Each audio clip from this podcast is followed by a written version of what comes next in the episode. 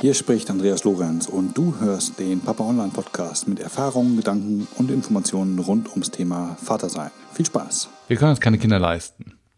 Häufig wird diese Floskel genutzt, um das leidige Thema schnell abzuwürgen. Kann ich mir ein Kind leisten? ist dennoch eine wichtige Frage, die sich viele Paare stellen, bevor sie Kinder bekommen. Richtiger formuliert müsste sie eigentlich lauten, was kann ich mir zukünftig außer Kindern noch leisten? In der Tat ist die Entscheidung zu einem Kind auch eine finanzielle Entscheidung. Es sind hierbei nicht die Anschaffung, sondern vielmehr die Betriebskosten, die ins Geld gehen. Geld, das zukünftig nicht mehr für andere Dinge zur Verfügung stehen wird. Und was kostet ein Kind? Das Statistische Bundesamt hat vor einiger Zeit ermittelt, dass ein Kind im Bundesdurchschnitt ca. 148.000 Euro kostet, bis es 18 Jahre alt ist. Oh no. Wenig verwunderlich ist, dass die jährlichen Kosten steigen, je älter deine Kinder werden.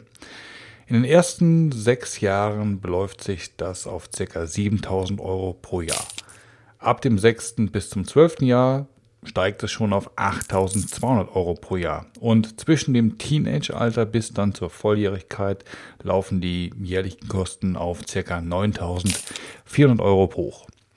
Realistisch gesehen ist hier dann aber natürlich nicht Schluss. Im Alter von 18 Jahren sind viele Kinder noch lange nicht finanziell unabhängig. Studium, Ausbildung und Co. kosten weiter Geld und das müssen und dürfen Eltern dann weiter finanzieren. Zu den gesteigerten Kosten kommt dann auf der anderen Seite erst einmal weniger Einkommen. Experten haben analysiert, dass Kinder ca. 20 Prozent des Haushaltseinkommens verbrauchen.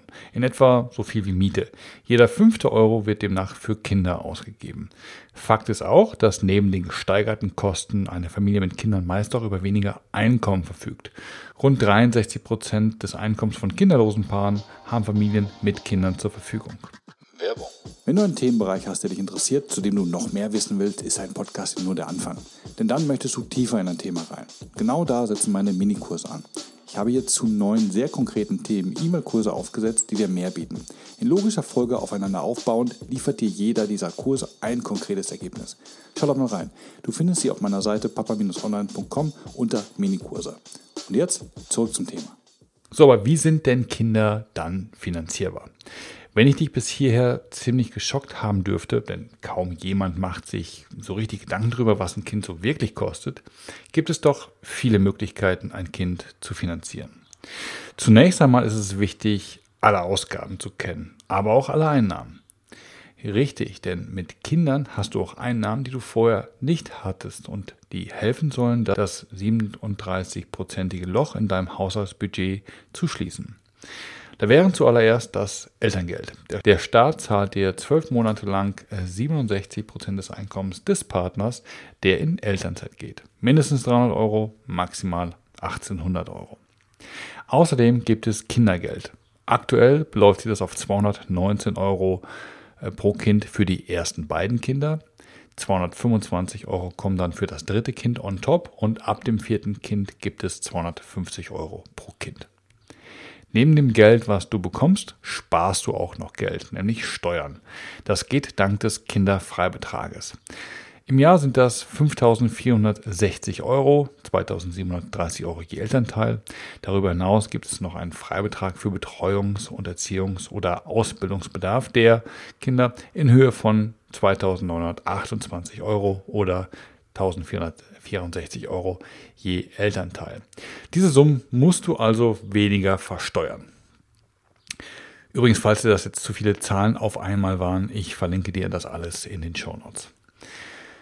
Ich empfehle dir also, eine Aufstellung aller Einnahmen und Ausgaben zu erstellen und dir so einen Überblick über deine finanzielle Situation zu verschaffen.